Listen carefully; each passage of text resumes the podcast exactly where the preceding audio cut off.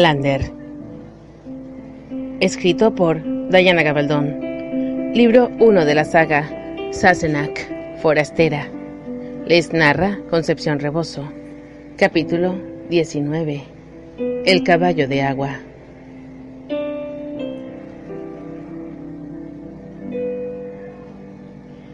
La noche siguiente acampamos en la orilla del lago Ness.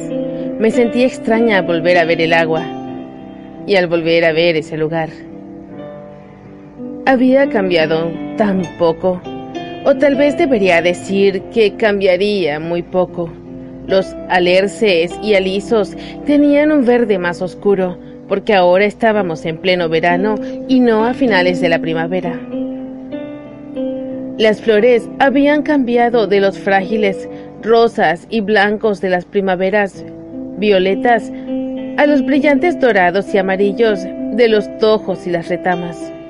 El cielo era tan azul, tan intenso, pero la superficie del lago era la misma, de un color azul oscuro que reflejaba las imágenes de la orilla y las atrapaba en tonos opacos, como un vidrio ahumado.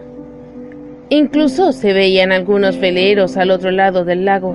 Sin embargo, cuando uno se acerca,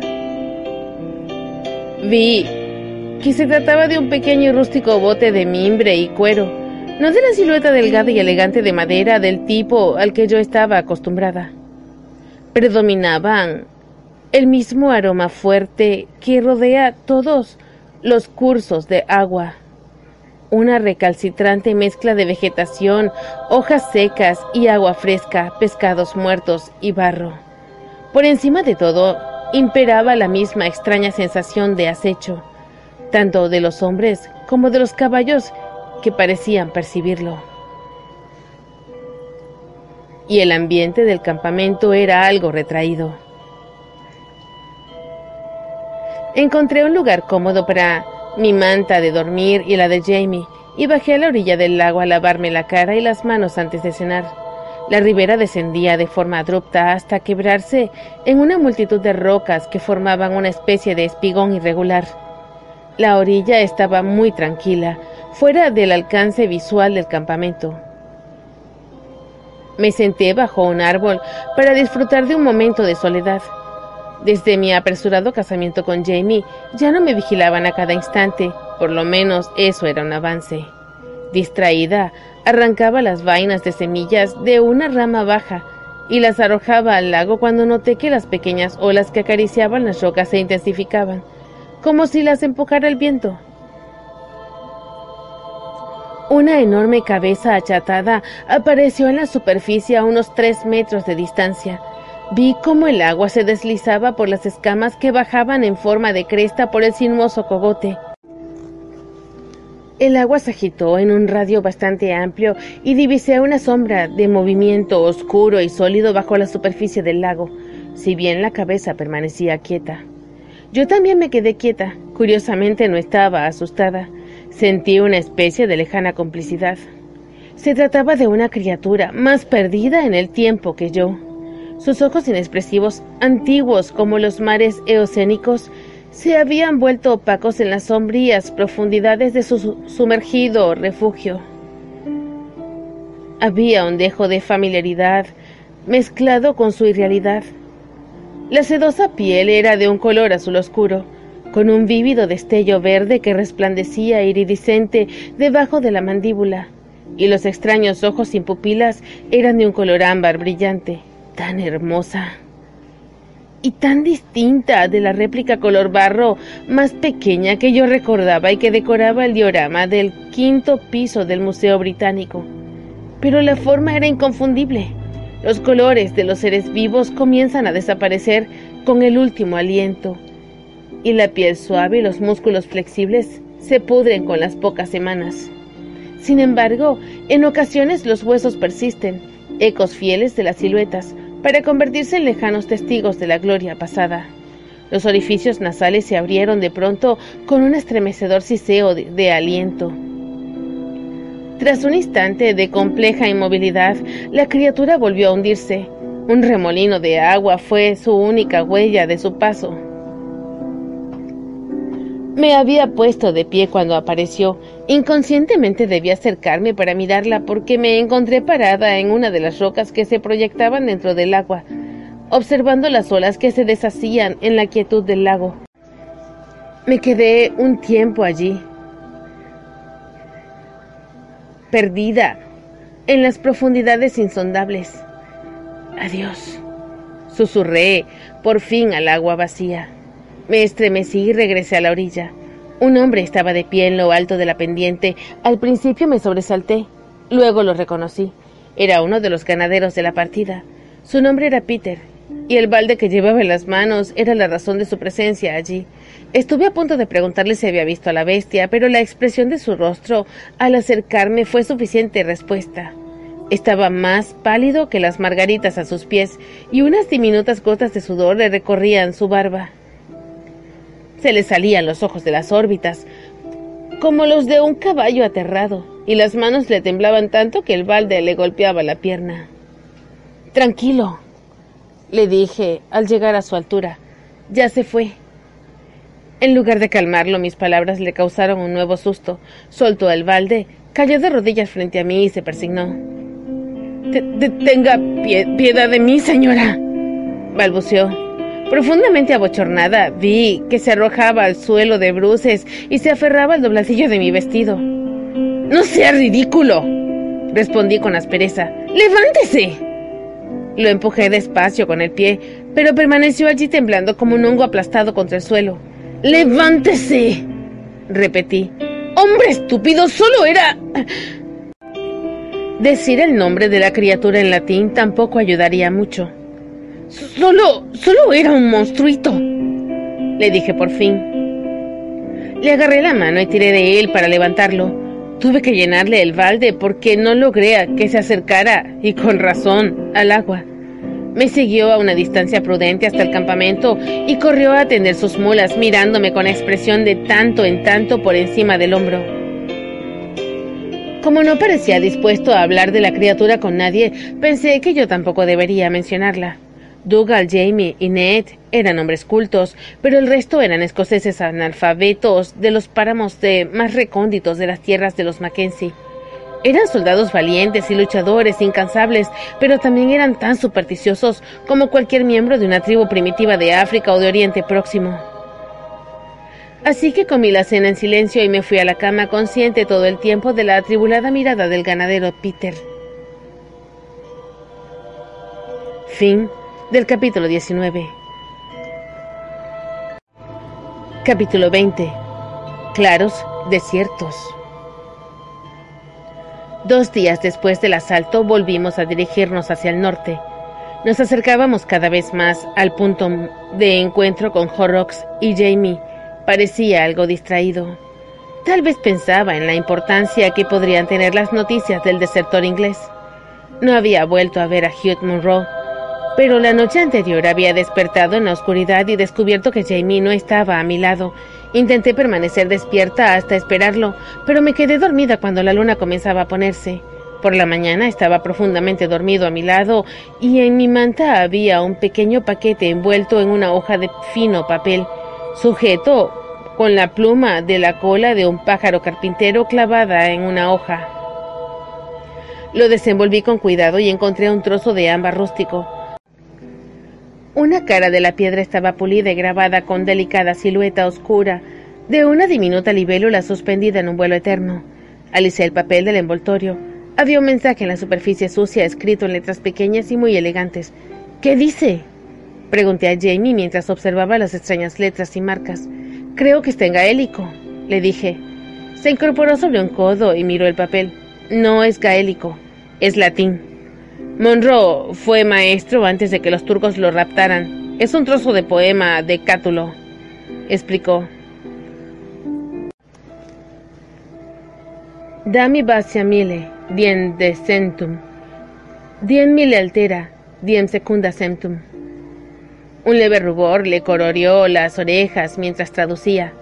Entonces deja que los besos amorosos habiten nuestros labios, pronuncien mil y cien razones, cien y mil más. Bueno, parece más fino que las usuales galletas de la fortuna, comenté divertida. ¿Cómo? Jamie parecía perplejo. No importa, le contesté enseguida. ¿Acaso Monroe ha encontrado a Horrocks? Ah, sí. Ya está arreglado. Nos reuniremos en un pequeño lugar que conozco en las colinas, a dos o tres kilómetros de la Ruin. Dentro de cuatro días, si todo va bien hasta entonces. La aclaración final me puso algo nerviosa. ¿Crees que sea seguro? Quiero decir, ¿confías en Horrocks?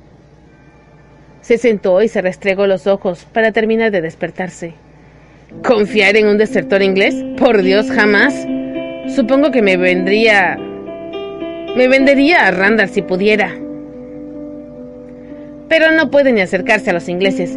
Cuelgan a los desertores, ¿sabes? No, no confío en él. Por eso emprendí este viaje con Dougal, en lugar de buscar a Horrocks por mi cuenta. Si el hombre planea algo, por lo menos tendré compañía. Ah. No estaba segura de que la presencia de Dougal fuera tan reconfortante, dada la relación entre Jamie y sus intrigantes tíos. Bueno, si así lo crees, añadí nada convencida. Me imagino que Dougal no aprovechará la ocasión para dispararte, ¿no? Ya me disparó, afirmó Jamie alegremente mientras se abotonaba la camisa. Deberías saberlo, tú curaste la herida. Solté el peine que había estado usando. ¿Dougal?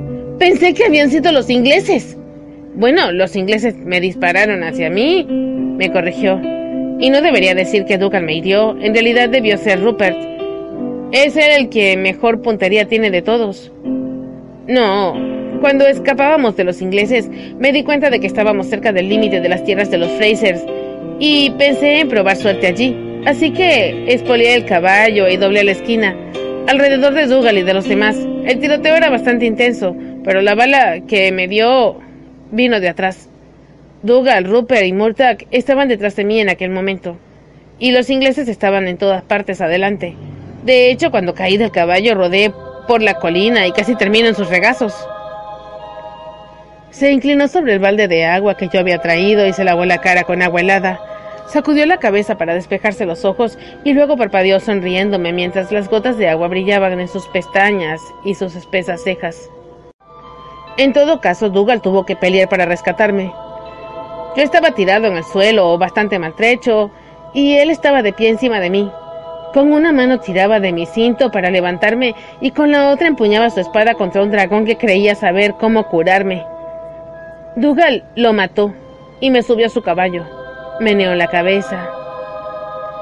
Yo veía todo borroso y solo podía pensar en lo arduo que sería para el caballo subir con 180 kilos a cuestas. Me senté algo atónita. Pero, si hubiera querido, Dougal podría haberte matado en ese momento. Jamie meneó la cabeza otra vez mientras extraía la navaja recta que le había prestado Dougal. Corrió un poco el balde a fin de usar la superficie del agua como espejo y con esa mueca que hacen los hombres para afeitarse comenzó a rasparse las mejillas. No, no delante de los hombres. Además, ni Dougal ni Colo me querían muerto precisamente, en especial Dougal. pero la cabeza empezaba a darme vueltas, como solía ocurrir cuando me enfrentaba con las complejidades de la vida familiar escocesa. Las palabras de Jamie sonaron algo amortiguadas cuando adelantó la barbilla y echó hacia atrás la cabeza para alcanzar un vello que tenía debajo de la mandíbula. Es por Lallybrook, explicó, al tiempo que pasaba la mano libre en busca de pelos dispersos. Además de ser una tierra muy rica, las propiedades se encuentran en lo alto de un paso de montaña, ¿comprendes? El único paso hacia las tierras altas de 16 kilómetros a la redonda. Si hubiera otro levantamiento sería valioso controlar esa tierra, y si yo moría antes de casarme, lo más probable es que la propiedad regresara a manos de los Frasers. Sonrió y se masajeó el cuello. No, soy todo un problema para los hermanos Mackenzie, ¿sabes? Por un lado, como amenaza para que el joven Hamish se convierta en jefe del clan. Me quieren muerto. Por otro, me quieren a mí y a mi propiedad de su lado en caso de guerra, no del lado de los Fraser. Por eso están dispuestos a ayudarme con Horrocks.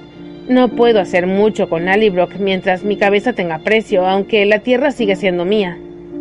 Enrollé las mantas mientras meneaba la cabeza azorada por las intrincadas y peligrosas circunstancias con las que Jamie convivía sin inmutarse. De pronto se me ocurrió que no solo Jamie estaba involucrado. Levanté la vista. ¿Has dicho que si morías antes de casarte, la tierra volvería a manos de los Frasers, comencé. Pero ahora estás casado, así que... ¿Quién? Correcto, contestó y asintió con una sonrisa torcida. El sol de la mañana iluminaba su cabello con llamas doradas y cobrizas. Si me matan ahora, Sassenach, la libro que es tuya. Una vez que levantó la niebla, fue una hermosa mañana de sol. Los pájaros se movían en el brezal y el camino aquí era ancho para variar, con polvo suave debajo de los cascos de los caballos. Jamie galopó a mi lado mientras subíamos una pequeña colina. Señaló hacia la derecha con la cabeza. ¿Ves aquel claro? ¿Sí? Se trataba de un manchón verde de pinos, robles y álamos, algo alejado del camino. Hay un manantial allí, debajo de los árboles, rodeado de hierba fresca. Es un lugar muy bonito, Sassenach. Lo miré con curiosidad. ¿No es un poco temprano para almorzar? No precisamente para lo que tenía en mente. Jamie, según descubrí de forma accidental unos días antes, jamás había aprendido a guiñar un ojo. En cambio, parpadeaba con solemnidad, como un enorme búho pelirrojo. ¿Y qué tenías en mente? pregunté. Mi expresión recelosa se topó con una mirada azul inocente e infantil. Mm, me preguntaba qué aspecto tendrías en la hierba, bajo los árboles, junto a un manantial, con la falda levantada hasta las orejas. comenté. Le diré a Dougal que vamos a buscar agua, dijo él. Espolió el caballo y regresó un momento después con las cantimploras de los demás. Oí que Rupert nos gritaba algo en gaélico mientras bajábamos la colina, pero no pude entender las palabras. Llegué al claro primero, desmonté y me recosté en la hierba y cerré los ojos por el resplandor del sol. Jamie llegó un instante después y se bajó del caballo. Lo palmeó en la anca y lo despachó, con las riendas colgando para que se fuera a pastar junto al mío. Luego se dejó caer a mi lado, extendí los brazos y lo acerqué hacia mí. En un día caluroso cargado con las aromas de la hierba y las flores, Jamie mismo olía hierba fresca, un perfume fuerte y dulce. Tendríamos que darnos prisa, le dije. Se preguntarán por qué tardamos tanto en buscar agua. No se preguntarán nada, dijo Jamie, al tiempo que desataba mis cintas con gran habilidad. Ya lo saben. ¿Qué quieres decir? ¿Acaso no escuchaste los gritos de Rupert? Lo escuché, pero no entendí nada de lo que decía. Aunque ya entendía las palabras más comunes, Todavía no podía conversar en gaélico. Mejor, no era un comentario para damas. Liberó mis senos y enterró su rostro en ellos. Los besó y mordió con ternura hasta que no pude resistirlo más y me deslicé debajo de él, con la falda levantada.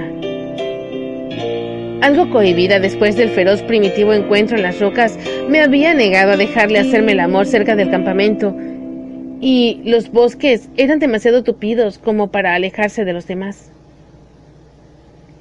Ambos sentíamos la ligera y agradable ansiedad de la abstinencia y ahora, lejos de los ojos y oídos curiosos, nos unimos con un impacto que hizo que mis labios y mis dedos temblaran por el torrente de sangre.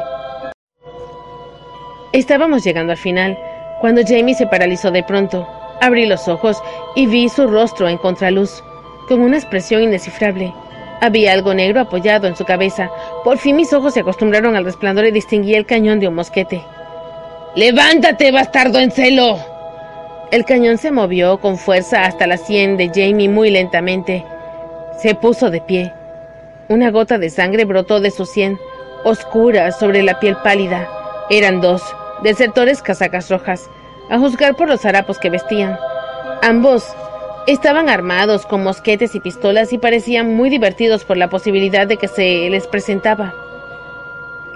Jamie se quedó quieto, con las manos levantadas y el mosquete que le oprimía el pecho. Su rostro carecía de expresión. ¿Podrías dejarlo terminar, Harry? comentó uno de los hombres, esbozó su ancha sonrisa de dientes picados.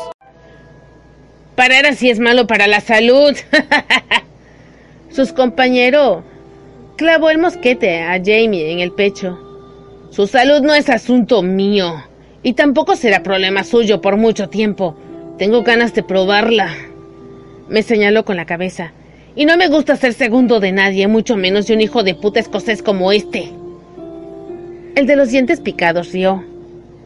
Yo no soy tan exigente. Mátalo entonces y empieza de una vez. Harry, un hombre bajo y robusto, con un ojo extraviado, meditó un instante mientras me observaba. Yo seguía sentada en el suelo, con las rodillas encogidas y la falda apretada contra los tobillos. Había intentado cerrar mi corpiño, pero aún se veía bastante. Por fin el hombre bajo rió e hizo una seña a su compañero. No, déjalo que mire. Ven aquí, Arnold, y apúntale con el mosquete. Arnold obedeció con una sonrisa.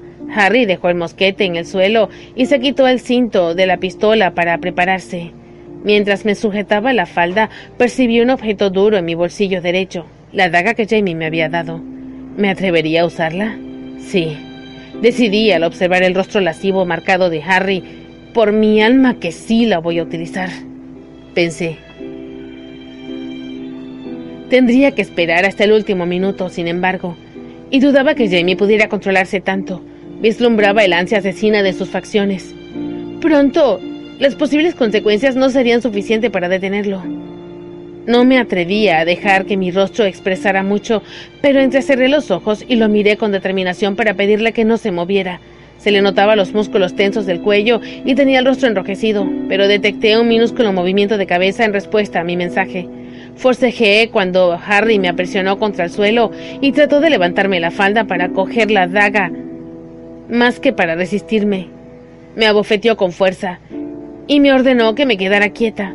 Me ardía la mejilla y los ojos se me llenaron de lágrimas, pero ya tenía la daga en la mano, oculta entre los pliegues de la falda. Me recosté y respiré con dificultad. Me concentré en mi objetivo, tratando de borrar todo lo demás de mi mente. Tendría que ser la espalda. Estaba demasiado cerca como para intentar un golpe en la garganta. Los dedos roñosos se hundieron en mis muslos para separarlos. Recordé el dedo de Rupert en las costillas de Mortag y escuché su voz. Aquí, muchacha. Debajo de la costilla, cerca de la columna. Clávelo con mucha fuerza hacia arriba hasta el riñón y el tipo caerá como una piedra. Ya casi era el momento indicado. El asqueroso aliento de Harry me enviaba el rostro y sus dedos buscaban con avidez entre mis piernas desnudas. Mira bien, bastardo, y observa cómo se hace, masculló. Haré que tu putita suplique placer antes. ¡Ah! Le rodeé el cuello con el brazo izquierdo para mantenerlo cerca. Levanté la mano con el cuchillo y se lo clavé con toda mi fuerza, toda la que pude reunir. El impacto repercutió en mi brazo y casi solté la daga. Harry se tensó un momento y comenzó a moverse para escapar. Al no poder ver, había apuntado muy arriba y el puñal aún estaba colocado sobre una costilla. No podía dejarlo ir. Por fortuna tenía las piernas libres de la pesada falda, así que las utilicé para presionar las sudadas caderas de Harry e inmovilizarlo durante el precioso segundo que necesitaba para un segundo intento. Volví a clavarle la daga con desesperación y esta vez di en el blanco. Rupert tenía razón. Harry corcovió. Chilló. Y luego se movió en una grotesca parodia de un acto sexual. Y luego se desplomó sobre mí sin proferir ni un solo sonido más. La sangre manaba chorros de decrecientes de la herida en la espalda. La atención de Arnold se había desviado un instante hacia el espectáculo en el suelo, y ese fue el instante más que suficiente para que el enloquecido escocés, a quien vigilaba, tomara la ventaja. Cuando recuperé el aliento lo suficiente como para escabullirme debajo del difunto Harry, Arnold ya se había reunido a su compañero en la muerte. Tenía el cuello cortado de oreja a oreja con una Xiang que Jamie llevaba en la media. Jamie se arrodilló a mi lado y me ayudó a salir de debajo del cadáver. Ambos temblábamos por los nervios y el susto. Nos abrazamos sin hablar unos minutos. Todavía en silencio, Jamie me agarró de brazos y me alejó de los cadáveres. Me llevó a un sitio en la hierba fresca detrás de una cortina de álamos. Me depositó en el suelo y se sentó con torpeza. Casi como si le hubieran aflojado las rodillas de pronto. Tuve una sensación de helado aislamiento, como si el viento invernal me atravesara los huesos, y me estiré hacia él. Levantó la cabeza que tenía apoyada en las rodillas, y el rostro desencajado me miró como si me viera por primera vez. Cuando puse las manos en sus hombros, me estrechó contra su pecho y emitió un sonido entre gruñido y sollozo. Hicimos el amor inmersos en un silencio salvaje y urgentes con la rapidez compulsiva que no logré comprender, pero que ambos debíamos obedecer para no perdernos para siempre. No fue un acto de amor sino de necesidad, como si supiéramos que solos no podríamos soportarlo. Nuestra única fortaleza yacía en la unión, en ahogar los recuerdos de la muerte y casi la violación en un torrente de sentidos. Nos abrazamos estrechamente en la hierba, desaliñados, manchados de sangre, temblorosos bajo el sol. Jamie susurró algo en voz tan baja que solo alcancé a escuchar una palabra. Lamento. No fue culpa tuya, murmuré y le acaricié el cabello. Ya pasó. Ambos estamos bien. Me sentía como en un sueño, como si nada a mi alrededor fuera real. Reconocí los síntomas del estado de shock. No, no, no, respondió. Fue culpa mía. Una tontería. Fue una tontería venir aquí sin tomar las precauciones y dejar que te... Pero no me refería a eso. Me refería a... a, que... Lamento haberte usado como acabo de hacerlo. Tomarte así después de... como un animal. Lo siento, Claire. No sé qué... No pude evitarlo, pero cielos, estás helada, Mudwin. Tienes las manos heladas. Ven, déjame que te dé calor. Aturdida pensé que hablaba así por la conmoción también. Era curioso cómo a algunas personas le estaba por hablar y otras solo temblaban como yo. Le apreté los labios contra mi hombro para calmarlo. Está bien, está bien. Repetí una y otra vez. Ya pasó. De repente una sombra cayó sobre nosotros. Los dos nos sobresaltamos. Dougal estaba allí con los brazos cruzados por cortesía. Desvió la mirada mientras yo me acomodaba la ropa, pero frunció el entrecejo. Luego miró a Jamie. Mira, muchacho, entiendo que quieras buscar placer con tu esposa, pero no puedes dejarnos esperando más de una hora. Ni tampoco es prudente que estén tan enfrascados el uno en el otro que ni siquiera me hayas escuchado llegar. Este tipo de comportamiento te acarreará problemas algún día, joven. Alguien puede acercarse por detrás y ponerte una pistola en la cabeza mientras te des cuenta de que... Se interrumpió para mirarme con incredulidad. Yo rodaba por la hierba histérica. Jamie, rojo como una remolacha, llevó a Dugar al otro lado de los álamos y le explicó lo ocurrido en voz baja. Yo seguía riendo sin cesar. Por fin, me puse un pañuelo en la boca para atenuar las carcajadas. El súbito alivio y las palabras de Dougal se habían combinado para evocar una imagen del rostro de Jamie con las manos en la masa, por así decirlo, que me resultó en extremo graciosa para mi precario estado. Reí y gemí hasta que me dolió el pecho.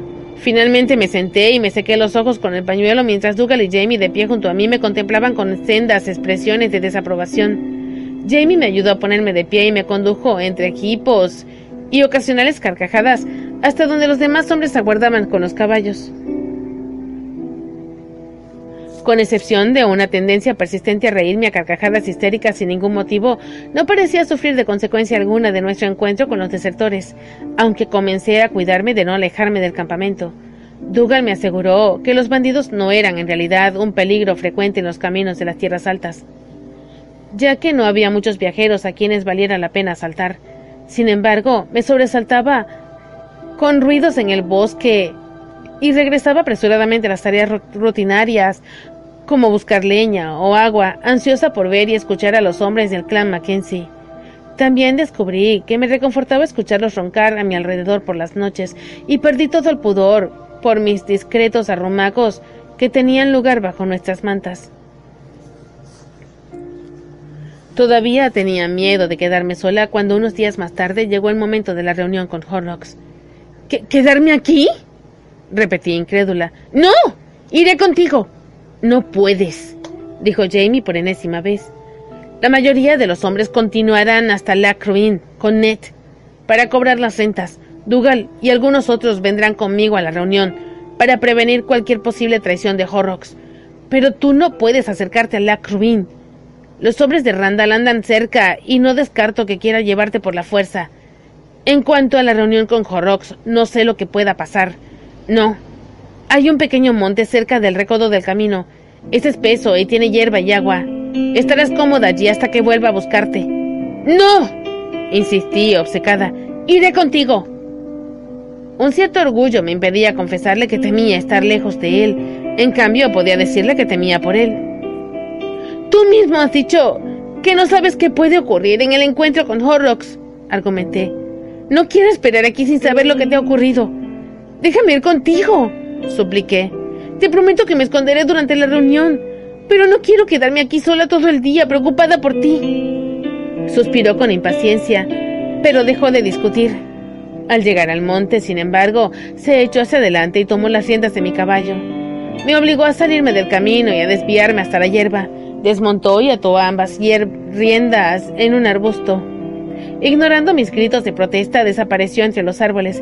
Testaruda, me negué a bajarme del caballo. No podía obligarme a que me quedara, pensé. Por fin, regresó al camino. Los demás habían continuado la marcha, pero Jamie, después de nuestra última experiencia en un claro desierto, no partiría hasta no haber revisado el lugar en forma metódica y completa. Al volver, desató los caballos y montó el suyo. Es seguro, afirmó. Cabalga hasta internarte en la vegetación, Claire. Escóndete y esconde al caballo. Volveré a buscarte en cuanto hayamos terminado. No sé cuánto tardaremos, pero estaré aquí al atardecer. ¡No! ¡Iré contigo! No podía soportar la idea de quedarme en el bosque sin saber qué estaba ocurriendo. Prefería estar en peligro real que sola durante horas esperando preocupada. Jamie contuvo su impaciencia por marcharse. Se acercó y me cogió de hombros. ¿Acaso no has prometido obedecerme? preguntó al tiempo que me sacudía con suavidad. Sí, pero... Pero solo porque he tenido que hacerlo, iba a decir. Pero Jamie me guiaba a mi caballo y a mí hacia los arbustos. Es muy peligroso. No quiero que estés allí, Claire. Estaré ocupado y llegando al caso... No puedo pelear y protegerte al mismo tiempo. Al ver mi expresión rebelde, extendió la mano a su alforja y comenzó a buscar algo. ¿Qué buscas? Una soga. Si no vas a hacer lo que te digo, tendré que atarte a un árbol hasta que regrese. No serías capaz. Claro que sería capaz. Era evidente que hablaba en serio. Cedí, muy a mi pesar, y agarré las riendas de mi caballo. Jamie se acercó a besarme en la mejilla, listo para partir. Cuídate, Sassenach. ¿Tienes tu daga? Bien, Volveré en cuanto pueda. Ah, y algo más. ¿Qué? Pregunté con rencor. Si abandonas el monte antes de que venga a buscarte, te azotaré el trasero con el cinto. ¿No te gustaría caminar hasta Bragenard? Recuerda, agregó, y me acarició la mejilla. No pronuncio amenazas inútiles. Era verdad. Avancé despacio hacia el monte y me di la vuelta para verlo alejarse a todo galope, agachado sobre la montura con la falda escocesa flameando detrás de él. Corría el fresco bajo los árboles.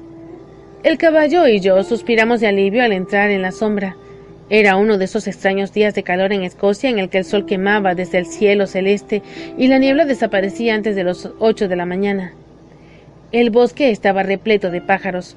Una bandada de pájaros merodeaban en un tronco de roble a la izquierda y escuché lo que parecía ser un sinsonte en las cercanías. Siempre me habían apasionado los pájaros, ya que estaría anclada aquí hasta que el dominante y tosudo e imbécil de mi marido terminara de arriesgar el pellejo, trataría de aprovechar el tiempo para observar todas las especies posibles. Maneé el caballo y lo solté para que pastara en la abundante hierba al borde del monte. Sabía que no se alejaría mucho. La hierba terminaba a unos metros de los árboles, ahogada por los presos. Me hallaba en un claro de coníferas y robles jóvenes, un lugar ideal para estudiar los pájaros. Caminé un poco, todavía furiosa con Jamie, pero me fui calmando mientras escuchaba el inconfundible sonido de una moscatera y de un afónico graznido de un tordo mayor. En el extremo más apartado, el claro acababa de manera abrupta, junto a un pequeño precipicio. Me abrí camino hasta los robles y el murmullo del agua ahogó el canto de los pájaros. Me detuve junto a un pequeño arroyo, un cañón escarpado de rocas y con cataratas que bajaban por las paredes dentadas hasta la laguna marrón y plateada de abajo. Me senté en la orilla y dejé que mis pies colgaran sobre el agua para disfrutar del sol en el rostro. Un cuervo pasó por encima de mi cabeza, seguido de un par de colirrojos. El cuello negro zigzagueó en el aire en un intento de esquivar a los diminutos cazabombarderos. Sonreí mientras observaba cómo los pequeños y enojados padres de la familia perseguían al cuervo y me pregunté si los cuervos, por sí solos, podrían realmente volar en línea recta, en especial este. Si volaba en línea recta llegaría a... Me detuve en seco. Había estado tan sumida en mi discusión con Jamie que no me había dado cuenta de que por fin me hallaba en la situación que había buscado en vano durante dos meses. Estaba sola y sabía dónde estaba. Miré a través del arroyo y mis ojos se cegaron con la luz del sol matinal que resplandecía entre los fresnos de la orilla lejana. Allí estaba el este. El corazón comenzó a latirme con furia. Si el este quedaba en esa dirección, la Cruim estaba detrás de mí. La Cruim se encontraba a seis kilómetros del norte del fuerte William y el fuerte William estaba a menos de cinco kilómetros al oeste de la colina de Cregnadum. Entonces, por primera vez desde mi encuentro con Mortak, sabía aproximadamente dónde estaba, a unos once kilómetros de aquella estúpida colina y su estúpido círculo de piedras. A once kilómetros tal vez de casa y de Frank. Me volví para regresar al claro, pero cambié de idea. No me atrevía a tomar el camino. A esta distancia del fuerte William y de las diversas aldeas que lo rodeaban, existía el riesgo de toparme con alguien. Tampoco podía llevar al caballo por el arroyo. De hecho, ni siquiera estaba segura de poder bajarlo a pie. En algunos sectores las paredes de piedra caían a pique en el agua espumante, sin ofrecer ningún punto de apoyo excepto las puntas de las rocas dispersas que sobresalían de la corriente. Sin embargo, era el camino más directo hacia mi objetivo. Y no me atrevía a seguir una ruta más rebuscada. Podía perderme con facilidad en la vegetación agreste o encontrarme con Jamie y Dougal a su regreso. Sentí un nudo en el estómago al pensar en Jamie. Por Dios, ¿cómo podía hacerle esto? ¿Cómo podía abandonarlo sin explicarle ni pedirle disculpas? ¿Cómo podía desaparecer sin dejar un rastro después de lo que él había hecho por mí? Con ese pensamiento resolví abandonar el caballo. Por lo menos así pensaría que no lo había dejado por voluntad propia. Creería que las bestias salvajes me habrían matado o que me habían raptado algunos bandidos. Toqué la daga que llevaba en el bolsillo. Al no encontrar rastros de mí, me olvidaría y volvería a casarse, tal vez con una hermosa joven como la Ger, el Liok. Curiosamente, la idea de que Jamie y Loher estuvieran en la misma cama me alteraba tanto como la perspectiva de dejarlo. Me maldije por ser tan idiota. Por, porque no, no pude evitar imaginar el bonito rostro dulce, sonrojado por la ansiedad, y las grandes manos de Jamie acariciando el cabello rubio. Ah, dejé de apretar los dientes y me enjugué las lágrimas con determinación. No tenía tiempo ni fuerzas para derrochar en reflexiones tontas. Debía partir enseguida mientras pudiera. Tal vez se tratara de la mejor oportunidad que se me presentaría en el futuro. Ojalá Jamie me olvidara.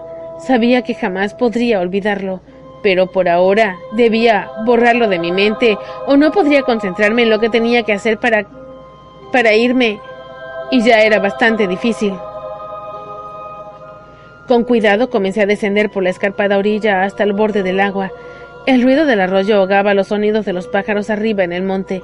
Avanzaba con dificultad, pero al menos había lugar para caminar por la orilla. Había mucho barro y piedras, pero la tarea no resultaba imposible. Más adelante vi que tendría que abrirme camino de roca en roca, sin perder el equilibrio sobre el torrente, hasta la orilla, hasta que volviera a ensancharse para permitirme caminar por la orilla. Progresaba con dolorosa lentitud mientras calculaba cuánto tiempo me quedaría. Jamie había dicho que volvería antes del atardecer. Habían cinco o seis kilómetros hasta la Cruin, pero no tenía idea del estado de los caminos, ni cuánto tiempo les llevaría la reunión con Horrocks, ni si él realmente asistiría. Claro que iría, pensé. Hugh Monroe lo había confirmado, y a pesar de ser un personaje grotesco y estrafalario, Jamie lo consideraba una fuente de información fiable. En la primera roca del arroyo resbalé y me hundí hasta la rodilla en el agua helada. Se me empapó la falda, regresé a la orilla y me arremangué hasta donde pude. Me quité los zapatos y las medias y los coloqué en los pliegues de la falda levantada. Volví a detenerme sobre la roca. Descubrí que si me agarraba con los dedos de los pies, podría pasar de roca en roca sin resbalarme. El volumen de la falda me dificultaba la visión, y más de una vez trastabillé en el agua. Tenía las piernas heladas, y cuando comenzaron a entumecérseme los pies, se me hizo más difícil mantener el equilibrio. Por fortuna la orilla volvió a ensancharse. Agradecida apoyé los pies en el barro tibio. Breves interludios de chapoteos, más o menos cómodos, se intercalaron con los lapsos prolongados de caminata precaria sobre las rocas, el de los gélidos rápidos. Descubrí con alivio que estaba demasiado ocupada para pensar en Jamie.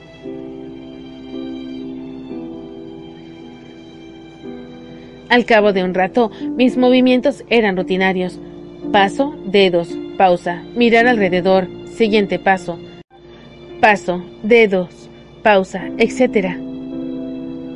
Debí de confiarme demasiado, o tal vez me cansé, porque empecé a descuidarme. Un pie resbaló inmediatamente sobre una roca cubierta de lodo, y moví mis brazos con desesperación tratando de volver a la roca anterior, pero había perdido el equilibrio. Caí al agua con vestido en aguas, daga y todo. Y seguí cayendo. Si bien el arroyo eh, tenía apenas medio metro de profundidad, habían pozos hondos e interminables allí donde el agua había acabado depresiones en la roca, y la roca en la que me había patinado estaba al borde de uno de esos pozos. Al tocar el agua, me hundí como una piedra. El impacto de la agua helada y la nariz y la boca me dejó tan atónita que ni siquiera grité. Unas burbujas plateadas salieron del escote de mi vestido y pasaron por delante de mi rostro hasta la superficie. La tela de algodón se empapó de inmediato y la garra gélida del agua me paralizó la respiración. Comencé a luchar para subir a la superficie, pero el peso de la ropa me empujaba hacia abajo. Tiré con frenesí de las cintas del corpiño, pero no tenía esperanza de quitarme todo antes de ahogarme. Hice una serie de comentarios silenciosos e irrespetuosos contra los modistos, las modas femeninas y la estupidez de las faldas largas mientras pateaba con fuerza para mantener la maraña de tela mojada lejos de mis piernas. El agua era cristalina. Con los dedos rocé la pared de la roca y acaricié las manchas oscuras de algas y lentejas de agua, resbaladizo como el fondo del lago, había dicho Jamie con respecto a... Ese pensamiento me arrancó el pánico. De pronto me di cuenta de que no debía cansarme tratando de volver a la superficie. El pozo no podía tener más de tres metros de profundidad. Debía calmarme y dejarme caer hasta el fondo. Entonces apoyaría los pies y me impulsaría hacia arriba. Con suerte eso me permitiría tomar aire, y aunque volviera a hundirme, podría seguir saltando desde el fondo hasta acercarme lo suficiente al borde para sujetarme a alguna roca. El descenso era interminable. Ya no luchaba por subir, y los pliegues de la falda me rodearon, flotando junto a mi rostro. Los aparté, debía mantener la cara despejada, los pulmones estaban a punto de estallarme y veía algunas manchas negras cuando toqué el suave fondo del arroyo con los pies. Doblé las rodillas un poco, apreté la falda a mis costados y me impulsé con todas mis fuerzas hacia arriba. Funcionó, aunque no del todo. Saqué la cabeza del agua y solo tuve tiempo para una efímera bocanada de aire antes de que el agua volviera a cerrarse sobre mí. Pero fue suficiente. Sabía que podía hacerlo otra vez. Oprimí los brazos a los costados para caer con mayor rapidez. Una vez más. Bocham, una vez más. Dobla las rodillas y apoya los pies y salta. Me repetía a mí misma. Ascendí con los brazos extendidos por encima de la cabeza. Había visto un destello rojo la última vez. Debía de haber un cerval inclinado sobre el agua. Quizás pudiera agarrar una rama. Cuando mi rostro atravesó la superficie del agua, algo me cogió la mano estirada. Algo duro, tibio y sólido. Otra mano. En un acceso de tos, tanteé a ciegas, con la mano libre. Estaba demasiado contenta por el rescate como para lamentar la interrupción de mi intento de fuga, contenta. Al menos hasta que al apartar el cabello de mis ojos vi el rostro regordete y ansioso del joven cabo Hawkins de Lancashire. Fin del capítulo 20. Capítulo 21. Un mauvais quart d'heure. Detrás de otro. Un mal momento detrás de otro. Retiré con delicadeza de mi manga una hebra de hierba acuática todavía húmeda y la coloqué en el centro del secante. Luego, Al ver el tintero cerca, levanté la hierba y la sumergí en él. Utilicé el resultado para pintar interesantes dibujos en el grueso papel secante. Adentrándome en el espíritu de la cosa, rematé mi obra de arte con una palabra ofensiva. La rocié con arena y la sequé antes de apoyarla contra la hilera de casilleros. Retrocedí para admirar el efecto. Después observé a mi alrededor en busca de alguna otra distracción que pudiera hacerme olvidar la llegada inminente del capitán Randall. No estaba mal para la oficina privada de un capitán, pensé, y examiné los cuadros de las paredes, los accesorios de plata sobre el escritorio y la mullida alfombra. Regresé a la alfombra para gotear más eficazmente. El viaje al fuerte William había secado bastante mis prendas exteriores, pero las capas internas de las enaguas todavía estaban empapadas. Abrí un pequeño armario detrás del escritorio y descubrí una peluca extra del capitán. Estaba colocada en uno de los armazones de hierro forjado. Frente a ella, en una hilera ordenada, se alineaba un juego de espejos, cepillos militares y un peine de carey, todos con la parte posterior de plata. Llevé la peluca hasta el escritorio y esparcí el resto de la arena sobre ella y la devolví al armario. Estaba sentada detrás del escritorio, cepillo en mano, estudiando mi reflejo en el espejo cuando entró el capitán. Su mirada captó mi aspecto desaliñado, el armario revuelto y el secante desfigurado. Sin parpadear, acercó una silla y se sentó frente a mí. Adoptó una postura campechana con una bota apoyada en la rodilla opuesta. Una fusta pendía de su mano fina y aristocrática. Observé el extremo trenzado negro y escarlata. En tanto se mecía de un lado a otro sobre la alfombra. La idea tiene su encanto, comenzó. Observó mi mirada seguir el movimiento del látigo, pero podría pensar en algo mejor si tuviera tiempo para reflexionar.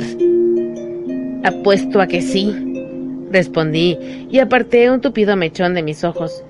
Pero no tiene autorización para azotar mujeres, ¿no es cierto? Solo en ciertas circunstancias, señora, repuso con cortesía, que no se ajustan a su caso todavía. Aunque eso es bastante público, pensé que primero podríamos conocernos mejor en privado.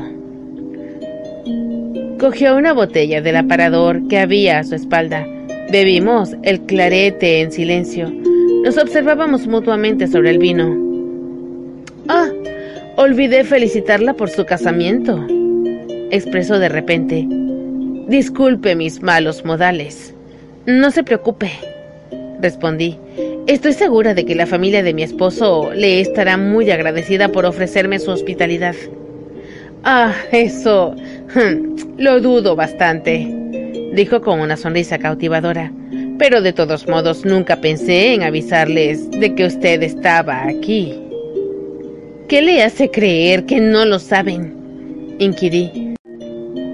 Empezaba a sentirme un poco deprimida a pesar de mi propósito anterior de afrontar la situación con insolencia. Eché una ojeada en la ventana pero estaba en el lado equivocado del edificio. El sol no era visible, pero la luz parecía amarilla. Tal vez fuera media tarde. ¿Cuánto tiempo faltaba para que Jamie encontrara mi caballo abandonado? ¿Y cuánto más después para que siguiera mis huellas hasta el arroyo y las perdiera al instante? Desaparecer sin dejar rastro tenía su desventaja. De hecho, a menos de que Randall decidiera enviar noticias de mi paradero a Dougal, no había forma de que los escoceses averiguaran dónde había ido yo. Si lo supieran, contestó el capitán, arqueando una ceja elegante, ya estarían aquí. Considerando los calificativos que Dougal Mackenzie me aplicó durante nuestro último encuentro, me cuesta creer que me considere un acompañante adecuado para una mujer de su familia. Y el clan Mackenzie parece pensar que usted es tan valiosa que prefieren adoptarla como una de ellos antes de que verla caer en mis manos. Me resulta imposible imaginar que le permitirían languidecer aquí en vil cautiverio. Me miró con desaprobación. Asimiló cada detalle de mi ropa mojada, el cabello revuelto y la apariencia en general lamentable. No alcanzo a entender para qué la quieren, continuó. Ni por qué diablos, si es tan valiosa para ellos, la dejan vagar sola por la campiña. Creí que hasta los bárbaros cuidaban mejor a sus mujeres. Un súbito destello brilló en sus ojos. ¿O acaso decidió usted alejarse de ellos? Se reclinó intrigado por esta nueva especulación. ¿La noche de bodas fue más mortificante de lo que anticipó? sugirió. Debo confesar que me desconcertó saber que prefería usted acostarse con uno de esos salvajes peludos y semidesnudos que proseguir las conversaciones conmigo. Eso demuestra una alta devoción al deber, señora. Debo felicitar a quien quiera que sea su superior por su capacidad para inspirarla. Sin embargo, añadió, y se reclinó todavía más en la silla balanceando la copa de clarete en una rodilla. Me temo que debo seguir insistiendo en conocer el nombre de su dueño. Si es cierto que se ha alejado usted de los Mackenzie, la suposición más probable es que sea una agente francesa. ¿Pero de quién? Me fulminó con la mirada, con una como una serpiente esperando hechizar a un pájaro pero yo ya había bebido suficiente clarete como para reanimarme y devolverle la mirada con igual intensidad. Ah, respondí con cortesía elaborada. O sea, que también formó parte de esta conversación. Me pareció que lo estaba haciendo usted bastante bien solo. Por favor, continúe.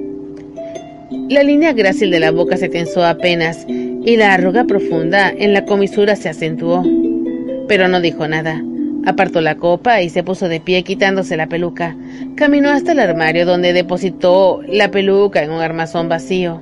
Advertí que se detenía un momento al ver los oscuros granos de arena adornando la otra peluca, pero su expresión no se alteró, al menos no de manera notable.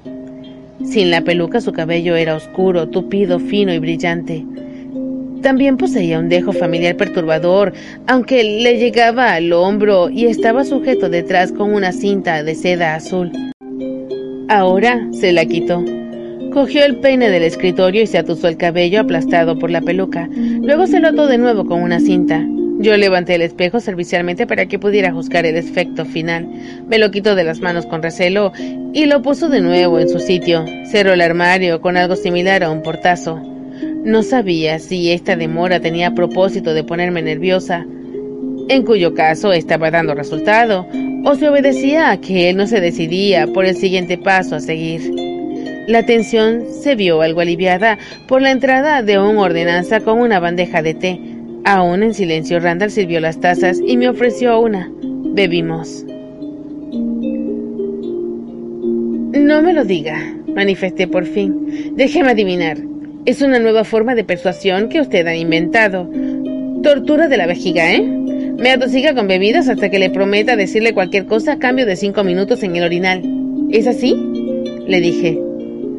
El comentario lo cogió tan de sorpresa que de hecho se rió. Su rostro se transformó y no tuve dificultad en entender por qué había tantos sobres perfumados con caligrafía femenina en el cajón inferior izquierdo de su escritorio. Una vez quebrado el muro de apariencia, no contuvo la risa, sino que la dejó brotar. Luego volvió a clavarme la mirada. Una semisonrisa se mantenía en sus labios.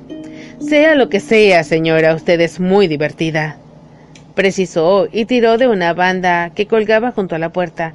Cuando reapareció la ordenanza le instruyó para que me condujera para hacer mis necesidades.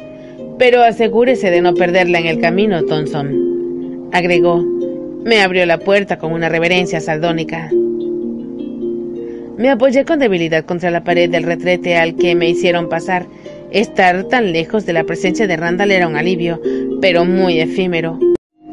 Había tenido amplias oportunidades de juzgar el verdadero carácter del capitán, tanto por las historias que había escuchado como por la experiencia personal, pero estaban esos estúpidos destellos de Frank que insistían en asomarse a través del exterior brillante y cruel del capitán Randall. Había sido un error provocar su risa, decidí. Me senté, ignorando el hedor, con mi concentración en el problema actual. Escapar no parecía viable, al margen del vigilante Thompson. La oficina de Randall quedaba en un edificio situado cerca del centro del complejo, y pese a que el fuerte no era más que una empalizada de piedra, las paredes tenían tres metros de altura y los portones dobles estaban bien custodiados. Se me ocurrió simular una enfermedad y así permanecer en mi refugio, pero lo descarté. Y no solo por lo desagradable de las inmediaciones. La ingrata verdad era que no tenía sentido demorarme, a menos que tuviera un fin que justificara la tardanza, y no lo tenía. Nadie sabía dónde me encontraba y Randall no pensaba revelárselo a nadie. Era suya. Por el tiempo que deseara divertirse conmigo, una vez más, lamenté haberle hecho reír. Un sádico con el sentido del humor era particularmente peligroso. En tanto me devanaba los sesos en busca de algo útil que supiera acerca del capitán, me aferré a un nombre oído a medias, apenas retenido en la memoria, esperaba recordarlo bien. Era una carta menor y lamentable para juzgar, pero la única que tenía. Respiré hondo. Exhalé con rapidez y abandoné mi santuario. De regreso a la oficina añadí azúcar al té y lo removí con cuidado. Luego le puse crema.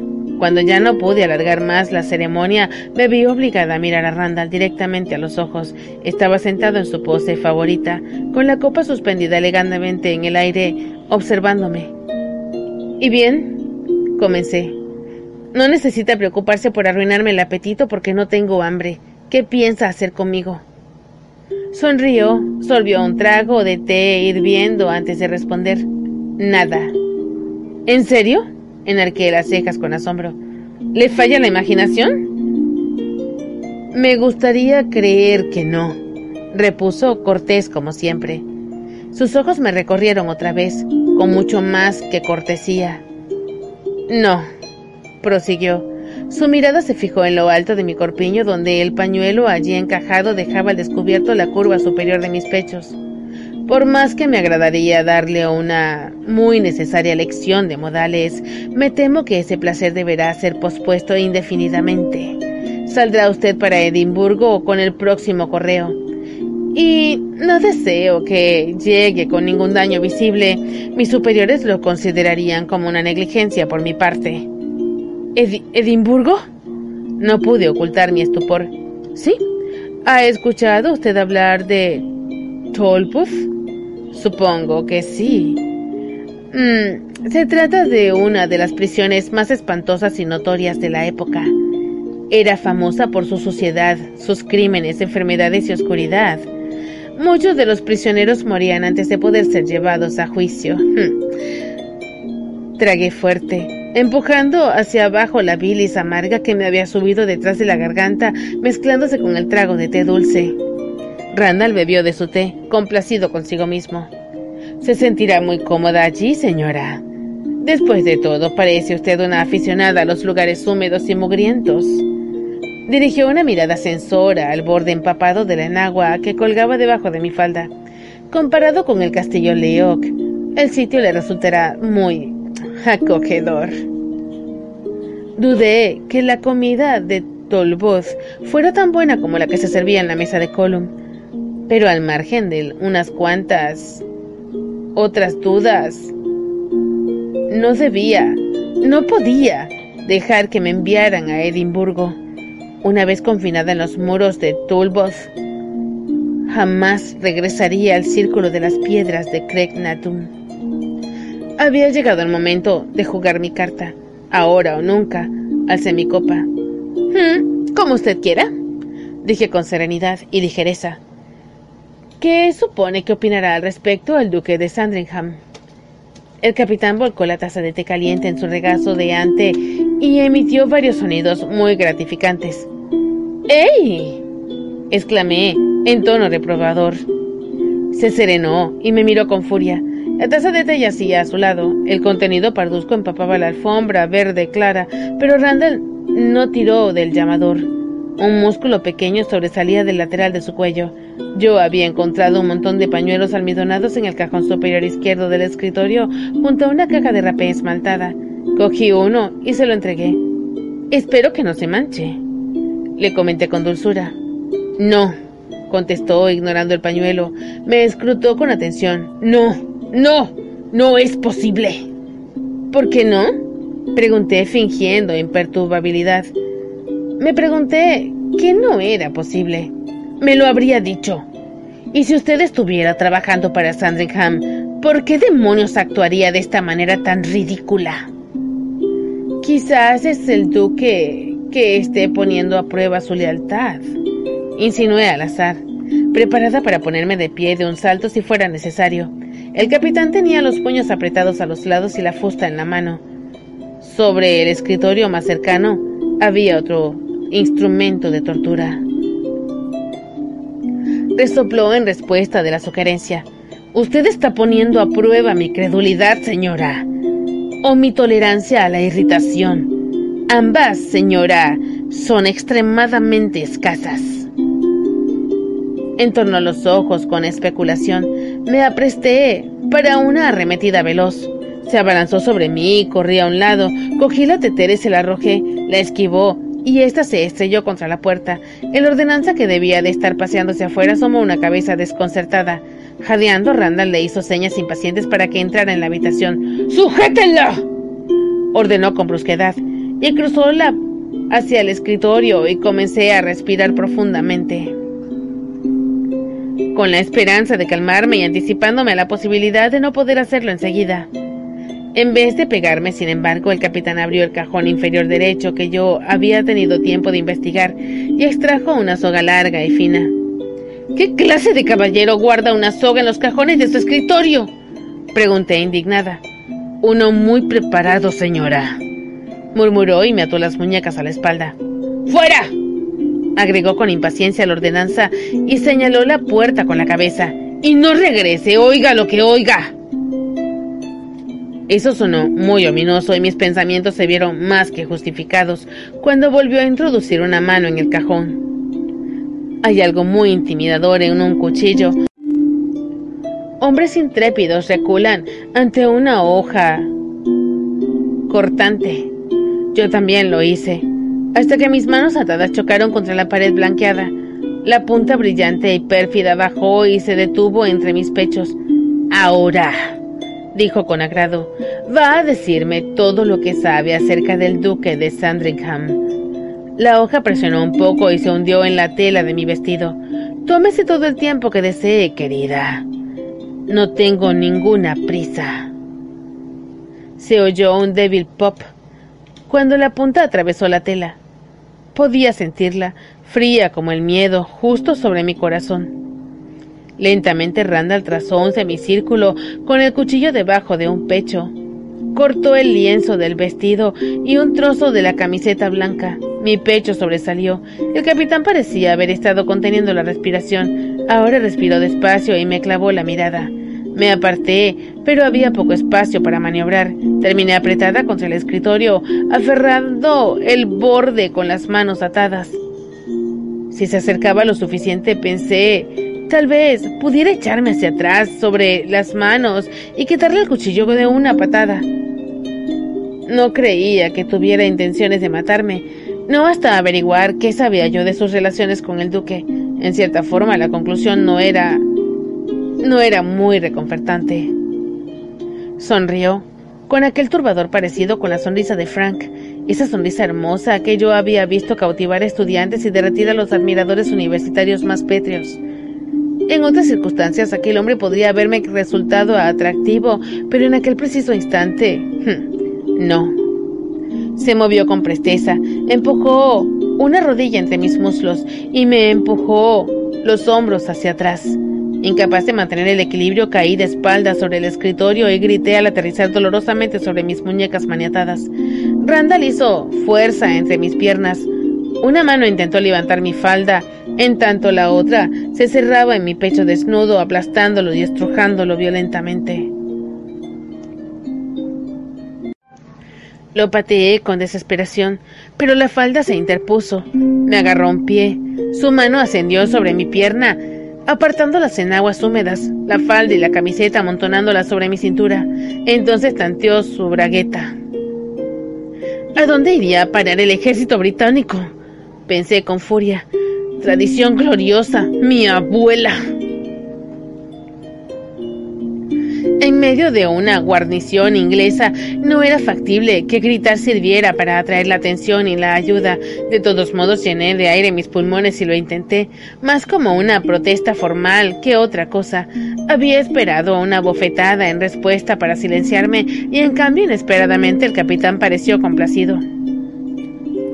Adelante, grita, preciosa, murmuró ocupado con su bragueta. Disfrutaré mucho más si gritas.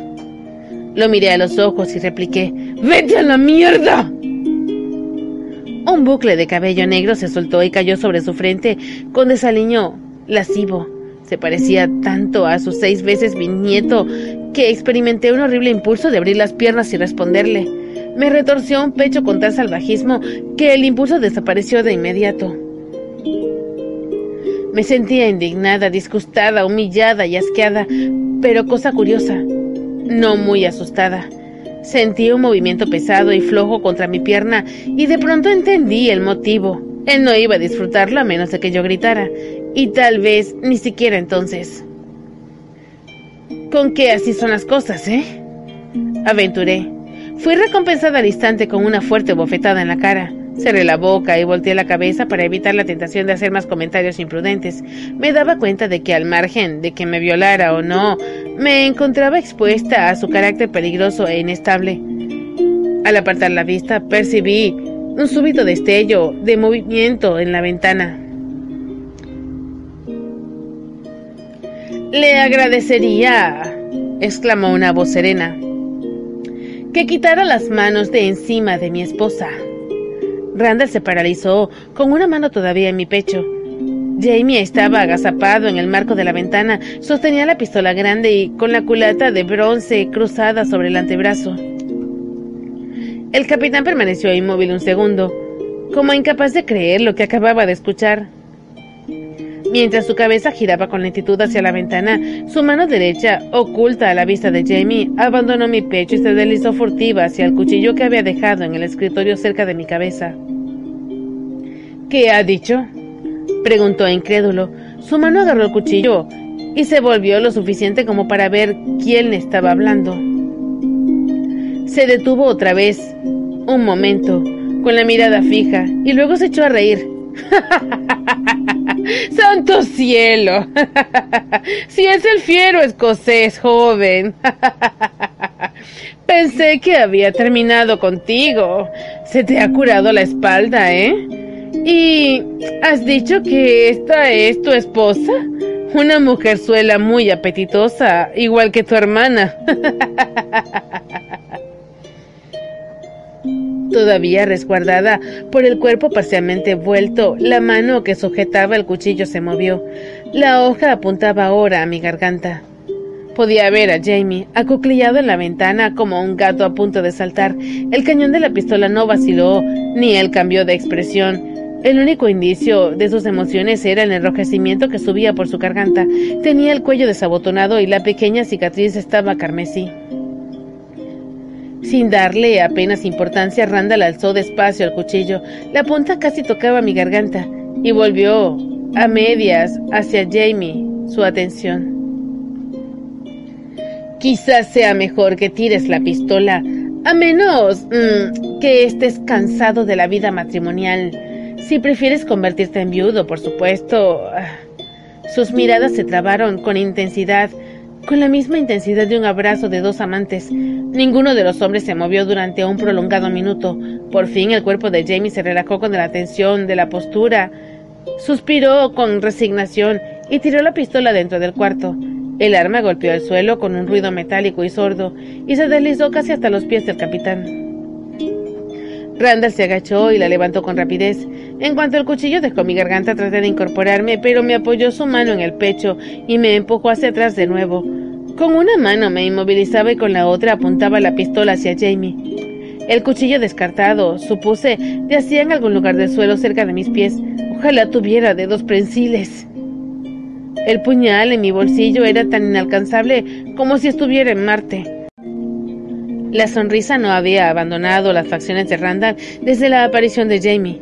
Ahora se ensanchó, lo bastante para exhibir los colmillos puntiagudos. Así está mejor, declaró. La mano que me oprimía dejó mi pecho para regresar a la bragueta abultada de sus calzones. Estaba ocupado cuando llegaste, amigo. Si me disculpas, continuaré con lo que estaba haciendo antes de atenderte. El color rojo se había extendido por completo de la cara de Jamie pero no se inmutó. La pistola seguía apuntándole. En tanto Randall terminaba sus maniobras, Jamie se abalanzó sobre el cañón de la pistola. Traté de gritar, de detenerlo, pero tenía la boca seca de terror. Los nudillos del capitán se pusieron blancos cuando apretó el gatillo. El percutor golpeó en una recámara vacía. El puño de Jamie se hundió en el estómago de Randall. Hubo un sonido apagado y crujiente cuando el otro puño astilló la nariz del capitán. Una lluvia de sangre salpicó mi falda. Los ojos de Randall se pusieron en blanco y se desplomó en el suelo como una piedra. Jamie estaba detrás de mí, se incorporó y comenzó a desatarme. ¿Y entras aquí con un arma descargada? Gruñí con histeria. Si hubiera estado cargada, le habría disparado en primer lugar. ¿No lo crees? Sí, se oyó Jamie. Se oían pisadas avanzando por el corredor hasta la oficina. La soga se soltó y Jamie me arrastró hacia la ventana. Habían unos dos metros y medio hasta el suelo, pero las pisadas estaban casi en la puerta. Saltamos juntos. Aterricé con un ruido desagradable de huesos y rodeé en una maraña de faldas y enaguas. Jamie me levantó de un tirón y me empujó contra la pared del edificio. Se escuchaban pisadas pasando a la esquina. Seis soldados aparecieron a la vista, pero no miraron en nuestra dirección. En cuanto se hubieron alejado, Jamie me cogió de la mano y me guió a la otra esquina. Nos movimos con sigilo a lo largo del edificio y nos detuvimos poco antes de llegar a la esquina. Ahora podía ver dónde estábamos. A unos seis metros de distancia, una escalera conducía a una especie de pasadizo angosto que se extendía por el lado interno de la pared exterior del fuerte. Jamie lo señaló con la cabeza. Ese era nuestro objetivo. Acercó su cabeza a la mía y susurró. Cuando escuches una explosión, corre tan rápido como puedas y sube esa escalera. Estaré detrás de ti. Asentí. El corazón me latía agitado. Bajé la vista y advertí que todavía tenía un pecho al aire. Por el momento no podía hacer mucho al respecto. Me recogí la falda lista para correr. Hubo un estruendo impresionante al otro lado del edificio. Jamie me dio un empujón y empecé a correr con todas mis fuerzas. Salté hacia la escalera y subí. Sentí la madera sacudirse y temblar cuando el cuerpo de Jamie golpeó contra los escalones a mis espaldas. Me volví en lo alto de la escalera. Desde allí se podía apreciar un panorama general del fuerte. De un pequeño edificio cerca de la pared trasera se elevaba un espeso humo negro. Los hombres corrían allí, hacia todas partes, desde todas las direcciones. Jamie me alcanzó. Por aquí. Corrió agazapado a lo largo del pasadizo y lo seguí. Nos detuvimos cerca del asta de la bandera clavada en la pared.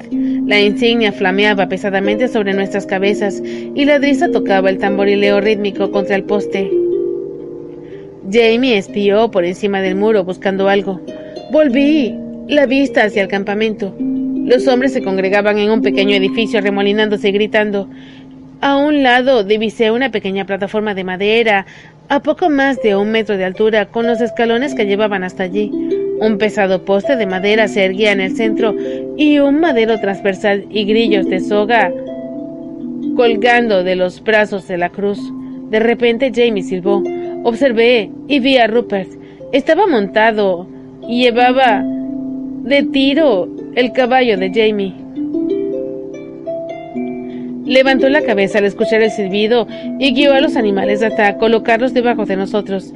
Jamie estaba cortando la driza del asta. Los pesados pliegues azules y rojos de la bandera cayeron y se deslizaron hacia abajo para aterrizar con un mudo silbante junto a mí. Jamie enrolló el extremo de una soga alrededor de uno de los puntales y arrojó el resto por la pared externa. Vamos, dijo. Agárrate fuerte con las dos manos y asegura los pies contra la pared. Ahora. Obedecí apoyando los pies y agarrando la soga. El delgado cordel resbalaba y me quemaba las manos. Me dejé caer sobre los caballos y me apresuré a montar. Un momento después, Jamie saltó sobre la montura a mis espaldas y partimos a todo galope. Aminoramos el paso a unos dos kilómetros del fuerte cuando se hizo evidente que habíamos despistado a nuestros perseguidores. Tras una breve deliberación, Dougal decidió que sería mejor dirigirnos a la frontera de las tierras de los Macintosh. Era el territorio cercano más seguro. Llegaremos a Donesbury esta noche. Allí estaremos a salvo. Mañana recibirán las noticias de lo ocurrido, pero para entonces ya habremos cruzado la frontera, dijo Dougal. Era media tarde y emprendimos la marcha a un paso ininterrumpido. Nuestro caballo se rezagaba un poco debido al doble peso. Mi caballo, supuse, todavía pastaba feliz en el bosquecillo donde lo dejé, esperando ser conducido a casa por quien tuviera la fortuna de encontrarlo. ¿Cómo me encontraste? pregunté. Comenzaba a temblar y crucé los brazos para calmar mis estremecimientos. La ropa se me había secado del todo, pero sentía un frío que me calaba hasta los huesos. Me arrepentí de haberte dejado sola y envié a un hombre para que se quedara contigo. No te vio irte, pero sí a los soldados ingleses atravesar el vado y a ti con ellos. La voz de Jamie era fría.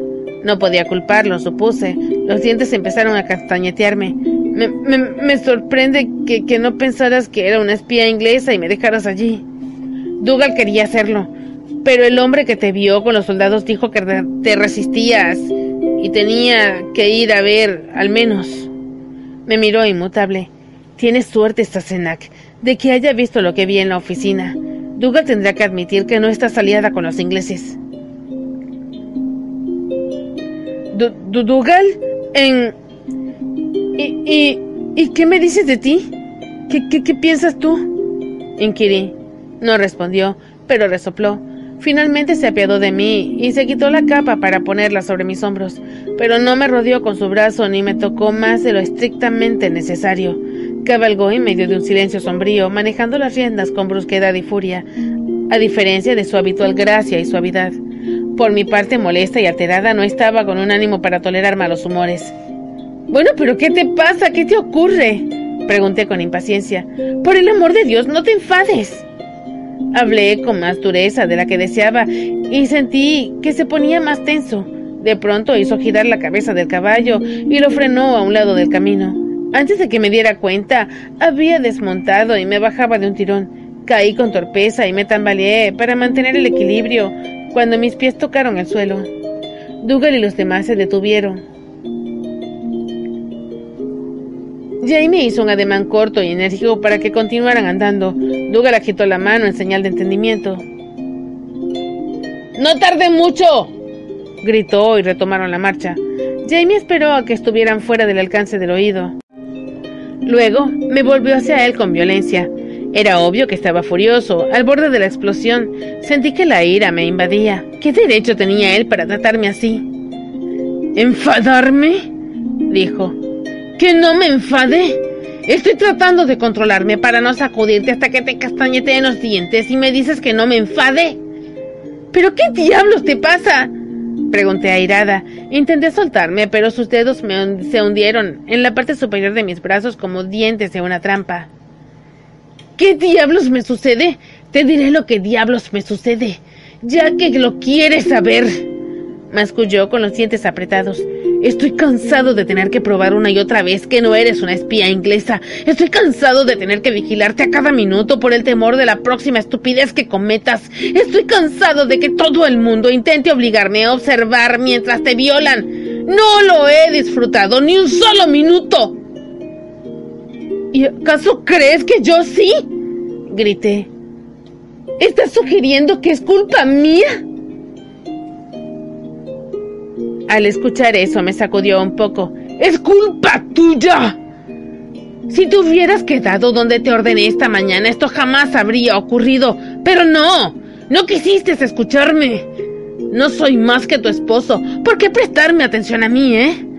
Decides hacer lo que te plazca y acto seguido te encuentro boca arriba sobre una mesa con la falda levantada y el peor, la peor basura del mundo entre tus piernas a punto de violarte ante mis ojos. Su acento escocés, por lo general ligero, se intensificaba a cada segundo, signo evidente de que estaba muy, pero muy molesto, como si yo necesitara otra indicación. Nos gritábamos a la cara, tan cerca que nuestras narices casi se tocaban. Jamie estaba rojo de ira y yo sentía la sangre subiéndome a la cabeza. La culpa es tuya por ignorarme y sospechar de mí todo el tiempo. Te he dicho la verdad acerca de quién soy. Y te he dicho que no había peligro en que fuera contigo. ¿Y? ¿Y qué hiciste, eh? ¿Me escuchaste tú a mí acaso? No, soy solo una mujer. ¿Por qué tenerme en cuenta? Las mujeres no sirven más que para hacer lo que les dicen, obedecer órdenes y sentarse tímidamente con las manos entrelazadas esperando que regresen los hombres y se le digan qué hacer. Me sacudió de nuevo, incapaz de controlarse. Y si hubieras hecho eso, no estaríamos huyendo con cien soldados ingleses pisándonos los talones. ¡Cielos, mujer! No sé si estrangularte o arrojarte al suelo y golpearte hasta dejarte inconsciente, pero carajo, quiero hacerte algo. En ese preciso instante hice un esfuerzo por patearlo en los testículos.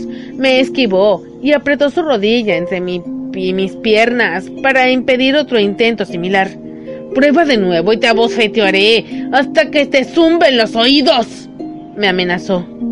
Eres un bruto y un estúpido, le dije sin aliento y forcejeé para escaparme. ¿Crees que me alejé a propósito para permitir que los ingleses me capturaran? Sí, Creo que lo hiciste a propósito, para vengarte de mí por lo que pasó en el claro. Me quedé boquiabierta. ¿En el claro? ¿Con los desertores ingleses? ¡Sí! Piensas que debía haberte protegido allí, tienes razón, pero no pude. Tuviste que hacerlo tú misma y ahora quieres hacérmelo pagar poniéndote deliberadamente tú, mi esposa, en manos de un hombre que ha derramado mi sangre. Tu esposa, tu esposa, no te importa nada de mí. No soy más que tu propiedad. Te importo únicamente porque piensas que te pertenezco y no puedes soportar que alguien te quite algo que es tuyo. ¡Claro que me perteneces! Rugió y me clavó los dedos en los hombros como si fueran púas. Y te guste o no, eres mi esposa. No me gusta, no me gusta nada. Por eso, pero eso tampoco cuenta, ¿verdad? Mientras mantenga tu cama caliente, no te importa lo que piense ni lo que sienta. Es todo lo que una esposa significa para ti, ¿no? Alguien a quien penetrar cuando sientes la necesidad. Ante esas palabras, el rostro de Jamie se puso blanco como el papel y empezó a sacudirme vigorosamente. La cabeza penduleó con violencia y los dientes chocaron. Me mordí la lengua. ¡Suéltame! grité. ¡Suéltame! Repetí y usé intencionalmente las palabras de Harry al desertor para herirlo. ¡Bastardo en celo! Me soltó y retrocedió. Los ojos le echaban chispas. ¡Perra deslenguada! ¡No me hablarás de ese modo! Hablaré como se me antoje y no me dirás lo que puedo hacer. Ya lo veo. Harás lo que te venga en gana sin importar a quién lastimes con ello, ¿verdad? Eres egoísta y obstinada. Eres un estúpido orgulloso. ¿Acaso el estúpido orgullo es lo que te he lastimado? exclamé. Salvé a ambos de esos desertores en el claro y no puedes soportarlo, ¿verdad? Te quedaste mirando si no hubieras tenido un puñal. Los dos estaríamos muertos. Hasta que pronuncié las palabras no me había dado cuenta de que había enfurecido con él por no haberme protegido de los desertores ingleses. En un estado más racional la idea jamás se me hubiera ocurrido. No fue culpa suya, habría dicho. Fue solo suerte que yo tuviera la daga, habría dicho. Pero ahora era consciente de que fuera justo o no, racional o no. En cierta forma yo sentía que era su responsabilidad protegerme y que me había fallado. Quizás porque él mismo lo sentía. Me miró furioso, jadeando por la emoción. Cuando habló de nuevo, su voz brotó baja y discordante por el sentimiento. ¿Viste el poste en el patio del fuerte? Asentí. Bueno, estuve atado a ese poste, atado como un animal, y fui azotado hasta sangrar. Llevaré esas cicatrices conmigo hasta el día de mi muerte. Si esta tarde no hubiera tenido tanta suerte, eso es lo menos que me habría pasado otra vez. Seguramente me habrían azotado hasta colgarme después. Tragó fuerte y continuó. Sabía eso muy bien y no obstante no vacilé en entrar en aquel lugar a buscarte, incluso pensando que Dougal podría tener razón. ¿Sabes dónde conseguí el arma que usé? Sacudí la cabeza aturdida. El enojo empezaba a disiparse. Maté a un guardia cerca del muro. Me disparó. Por eso no estaba cargada. Erró y lo maté con mi puñal. Lo dejé clavado en su pecho cuando te escuché gritar. Habría matado a una docena de hombres para rescatarte, Claire. Su voz se quebró. Y cuando gritaste, corrí hacia ti armado con una pistola descargada y mis dos manos. Ahora hablaba con más serenidad, pero sus ojos todavía brillaban de ira y dolor. Guardé silencio. Alterada por el espanto de mi encuentro con Randall, no había apreciado en absoluto el valor desesperado que Jamie había necesitado reunir para entrar en el fuerte a liberarme. Se volvió de improviso, con los hombros caídos. Tienes razón, añadió en un susurro. Sí, tienes razón. Mucha razón. Ya no había furia en su voz. Jamás lo había escuchado emplear ese tono, ni siquiera en los momentos más extremos de dolor físico. Mi orgullo está herido, y mi orgullo es todo lo que me queda. Apoyó los antebrazos contra un pino de corteza áspera y dejó caer la cabeza sobre ellos, exhausto. Hablaba tan bajo que casi no podía escucharlo. estás destrozando, Claire. Algo muy similar me estaba ocurriendo a mí. Me acerqué por detrás. No se movió, ni siquiera cuando deslicé los brazos alrededor de su cintura y apoyé mi mejilla contra la espalda arqueada.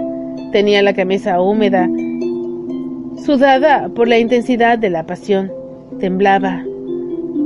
Lo siento, dije simplemente. Por favor, perdóname. Entonces se volvió, me abrazó con fuerza. Sentí que su temblor disminuía poco a poco. Estás perdonada, muchacha, murmuró por fin contra mi cabello. Me soltó y me observó con aire grave y formal. Yo también lo siento. Te pido perdón por mis palabras. Estaba dolorido y he dicho cosas que no sentía. ¿Me perdonarás? Después de lo último que había dicho, a duras penas sentía que yo hubiera tuviera algo que perdonarle, pero asentí y le apreté las manos. Te perdono. En medio de un silencio más relajado volvimos a montar. El camino se extendía en línea recta desde aquí. A lo lejos, en la distancia, se divisaba una pequeña nube de polvo que debía de ser de Dougal y los otros hombres. Jamie había vuelto a ser el de antes. Me sujetaba con un brazo mientras cabalgábamos y yo me sentía más segura. Sin embargo, aún persistía una vaga sensación de dolor y contención. Las heridas no estaban cicatrizadas. Nos habíamos perdonado, pero nuestras palabras perdurarían en nuestra memoria inolvidables. Fin del capítulo 21. Hasta la próxima.